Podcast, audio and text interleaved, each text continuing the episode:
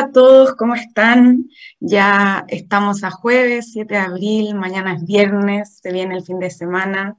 Supongo que eh, hay algunos muy contentos por eso. Eh, hoy día en nuestro cuarto capítulo, eh, la verdad que estamos muy contentos de cómo ha sido recibido por el público este programa. Estamos felices de poder llegar a ustedes hablando de la ciencia de la computación. Em, y antes de partir con el capítulo que tenemos preparado para hoy, quiero contarle una noticia muy importante para Ideo Digital, que es que hoy día estuvimos en San Nicolás, en la región del Ñuble, haciendo nuestro lanzamiento oficial en esa comuna, en los ocho colegios que, que son parte de esta comuna rural, a 25 kilómetros de Chillán. Em, sin duda una oportunidad muy grande para nosotros como IDEO de llegar a, estos niños, de poder acompañar a estos profesores en, en su desarrollo profesional. Em, de verdad que esto es un gran eh, paso para nosotros, marca el comienzo de nuestra implementación y en una comuna rural que muchas veces no tienen eh, el mismo acceso a la computación o a la educación que tenemos en otros lugares. Y em, también quiero conmemorar en este día 7 de abril, que es el Día eh, de la Educación Rural, así que quiero conmemorar a todos esos profesores, a todos esos directores que trabajan en estas escuelas que muchas veces no les toca fáciles, pero eh, que vemos en estos casos que hay muchas instituciones, tanto privadas como públicas, que, que están trabajando para democratizar el conocimiento científico, tecnológico. Eh, yo tuve la oportunidad de estar ahí en San Nicolás, de conocer a, a estas personas y de verdad que nos llena de energía para seguir este 2021 y llegar a más colegios y estar presente, ojalá, en todo nuestro país. Em, voy a dejarlos ahora con la pausa comercial, o sea, musical, perdón, y después eh, volvemos con nuestro entrevistado de hoy. No te quedes fuera. Aprende sobre fenómenos naturales, sus riesgos y planificación territorial. Cada martes y viernes a las 11 de la mañana con Cristian Farías en divoxradio.com.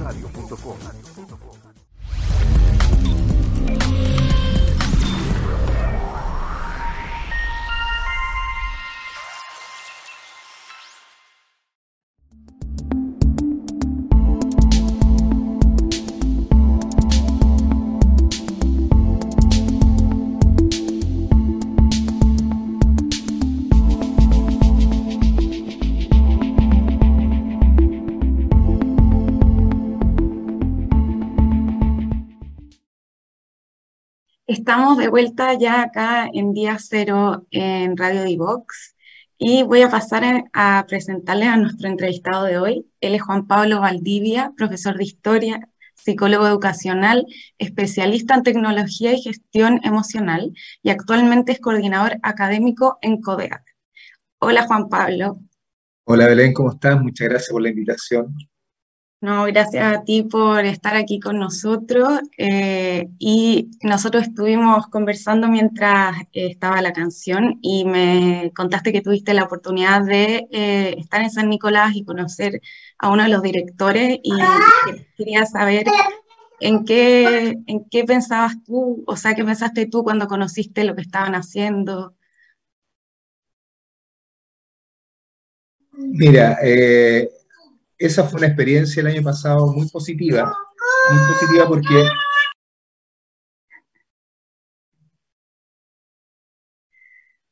ahí nuestro entrevistado tuvo unos, unos problemitas ahí, pero ya estamos.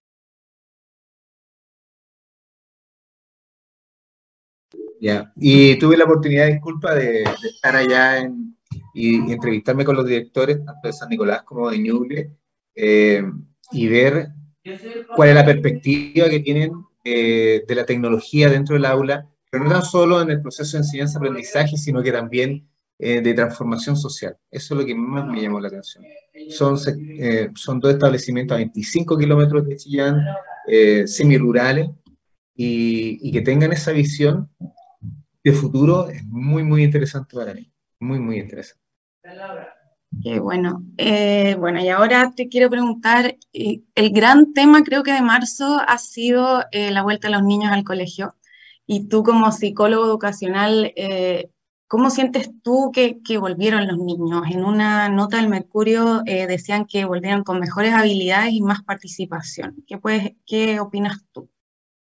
A ver, yo creo que hay que separar un poco lo que es la motivación por, por encontrarse con los compañeros, la motivación por, por volver a lo de antes, versus eh, lo, que la, lo que nos vamos a encontrar en realidad en distintos estadios de la educación. Por ejemplo, a nivel público, hay muchos establecimientos que han desarrollado procesos eh, de introducción a, a, las materias, porque los dos años de clase eh, online afectaron los procesos de enseñanza-aprendizaje en cuanto a los contenidos mínimos que deberían tener, ya si hablamos de establecimientos educacionales particular subvencionados y los particulares, eh, esta brecha no es tanta, hay que observar que los capitales culturales muchas veces apoyan ah, en esos procesos. Yo creo que en esta instancia de, encuentro eh, siempre hay felicidad. Quizá no coincido mucho con el artículo, pero eh, si te fijas bien, cuando uno se encuentra con una persona, cuando uno se encuentra con un amigo que no viste hace mucho tiempo, el primer encuentro, los primeros 15, 20 minutos, es de mucha algarabía. De mucha algarabía, pero después esa algarabía va pasando y menguando un poco en cómo van las conversaciones, y eso va eh, un poco decantando. A nivel emocional eso puede ocurrir, pero hay que estar muy atentos a los establecimientos educacionales, que los niños vienen eh, con herramientas eh, un poco sin uso, herramientas emocionales en cuanto a las relaciones intra y, e interpersonales con poco uso. Entonces los establecimientos yo creo que deben ahí hincarle mucho, mucho el diente a estar muy atentos en el tipo de relaciones que, se establecen. Además que conversar face to face es distinto a mandarse un WhatsApp. Claro. Y Entonces ahí van a volver a practicar. Y en ese sentido, ¿cómo hacemos el cambio de, de pasar dos años casi eh, con los niños conectados a la pantalla y volver y volver al lápiz y al cuaderno en muchos casos, porque hay muchos colegios que quizás no tienen eh, la asignatura de, tecnología tan desarrollada o no tienen mucho eh, acceso a la tecnología. Yo creo que la tecnología es muy positiva. Si no, no, no, no me hubiera entrado en este mundo. Yo creo que hay que aprovechar la inclusión de la tecnología. Lo escuché en algunos en algunos encuentros con directores, en algunos asesoramientos, que el discurso era, eh, no espero, o sea, espero que llegue pronto esto de ingresar nuevamente a clase para, eh, para volver lo que, lo que estábamos haciendo antes. Graso.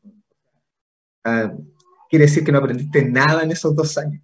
Eh, hay que aprovechar la inclusión de la tecnología para repensar las actividades de enseñanza y aprendizaje, pero también para redefinir más o menos cuáles son las, la misión y la visión de la institución educativa es una gran oportunidad.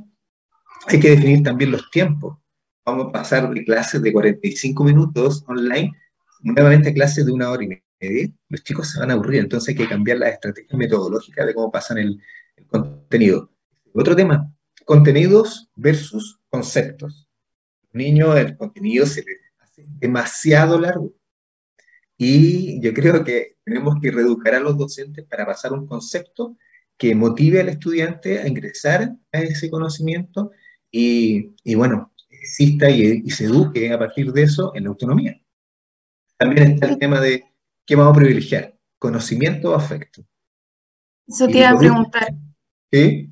Porque se habla mucho de las eh, habilidades que tienen que tener hoy en día los niños, sin embargo, eh, seguimos con un modelo pedagógico eh, igual de hace mucho tiempo atrás con eh, la escena del profesor dictando la materia y los niños tomando apuntes, cuando mm. realmente los niños ya tienen esos apuntes eh, en, su casa o en cualquier parte. ¿Cómo, ¿Cómo, debería cambiar la educación para realmente enseñar lo que los niños necesitan aprender hoy en día? A ver, aquí se nos presenta un problema me voy a entrar en un tema cultural, que en Chile somos especialistas en hablar de cultura, pero no la cambiamos nunca. Eh, aquí tenemos que plantearnos nuevamente cuáles son las oportunidades que la tecnología nos da o qué nos hizo ver. Como tú muy bien señalas, eh, los procesos educativos estaban ya enquilosados, eran eh, un proceso educativo de, de, una persona pensante que es, creía que era el profesor y le entregaba esta información a los estudiantes que no tenían idea de lo que estaban hablando. Eh, verdaderamente hay que cambiar de dónde viene el currículum, hay que pensar de dónde viene el currículum y, y proyectar qué tipo de estudiante necesitamos. Yo siento que desde esa perspectiva el rol del profesor a nivel de gestión emocional en el aula es fundamental cuáles son los conceptos que se vienen no tan solo como competencias en el ámbito laboral, sino que como competencias emocionales que debemos tener eh, un poco para hacer una contrarrevolución a lo que nos está indicando la digitalidad, que, que pensamos que nos va a llevar a una individualidad, pero no es así. Eh, conceptos como mediación, solidaridad, comunicación, eh, educar en base al error, el trabajo en equipo, la multifuncionalidad, la empatía, la toma de decisiones. Todo eso. ¿eh?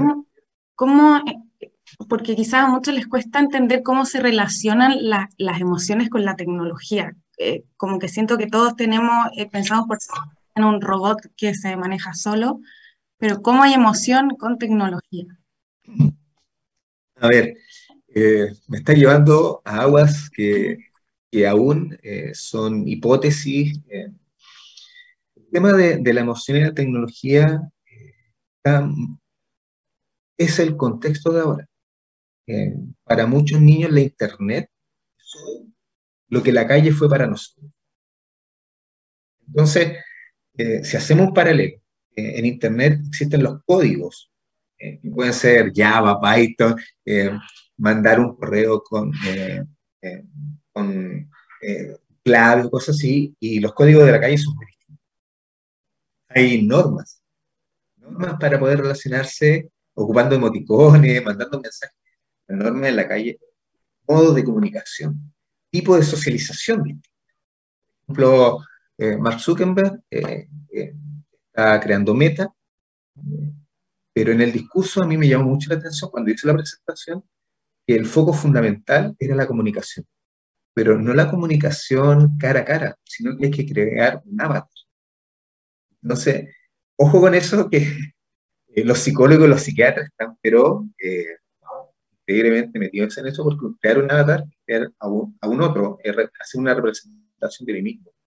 Entonces, si ya nos cuesta ser nosotros mismos, acá en la, la realidad, eh, ¿qué vamos a terminar siendo con nuestro avatar? Entonces, todo eso son procesos sociales en donde hay que ir adecuándose para, para que al final el código más importante no sea eh, lo que nos dice la Internet, sino que seamos nosotros nuestros valores, nuestros principios, eh, nuestros vida.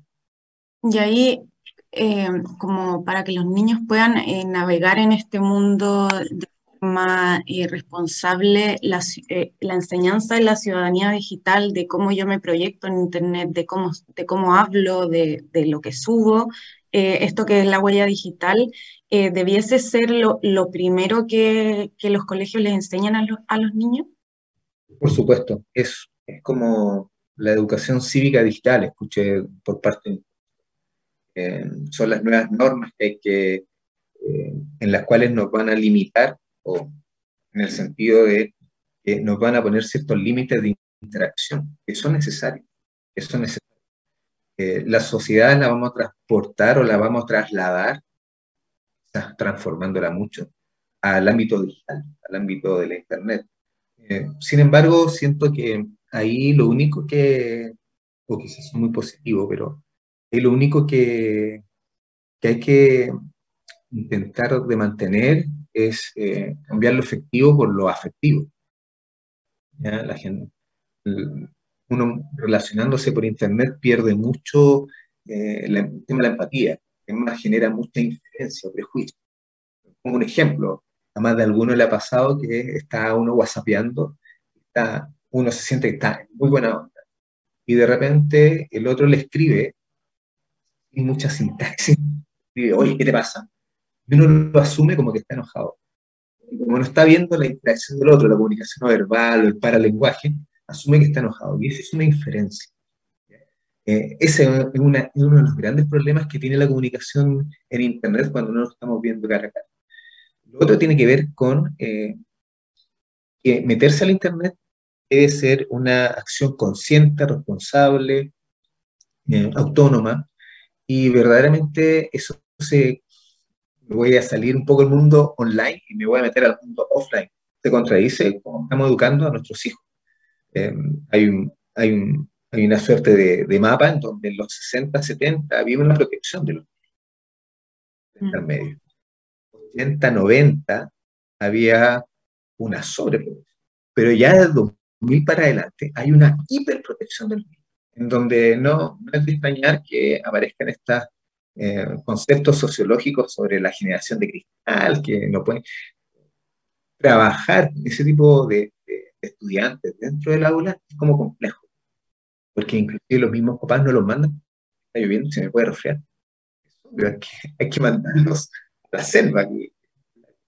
Entonces, eh, hay, que, hay que ver qué conceptos queremos proyectar eh, en nuestros estudiantes y en nuestros hijos. Y, y un concepto que, que, está saliendo fuertemente es, tiene que ver con la felicidad. Muy importante. Es, es, muy importante porque cómo explicamos el concepto de felicidad para adelante. Claro. Y, quiero ir a otro tema, eh, educación, o sea, con lo que estamos hablando obviamente, que Educación Pública lanzó este año una campaña eh, que se llama Bloquea el ciberbullying. Y eh, presentaron los resultados de un estudio que dice que el 29% de los estudiantes de educación media indicaron haber sido víctimas de ciberbullying y que un 50% de ellos no declaran no habérselo contado a nadie. ¿Cómo ves tú e-, este panorama actualmente? Porque no sé si a ti te pasa, muchas veces en Instagram hay campañas de odio, eh, gente que está todo el día tirándole odio a las personas sin, tener ninguna consecuencia.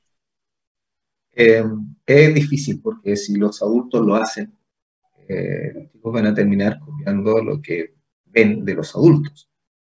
Ah, hablando de estadísticas, se señala que a nivel estadístico, eh, los niños ven televisión después de vuelta a clase en un horario que es de semiadulto, de 8 a 10 de la noche, donde ven las noticias, donde ven todo el conflicto que hay a nivel de Ucrania y Rusia, pero también ve mucha, mucha violencia. Y las noticias en Chile no hacen mucho como para, no para ocultar la violencia, sino que para meter temas interesantes o temas más constructivos dentro de la TV porque después de 45 minutos de, de cosas trágicas, ponen fútbol.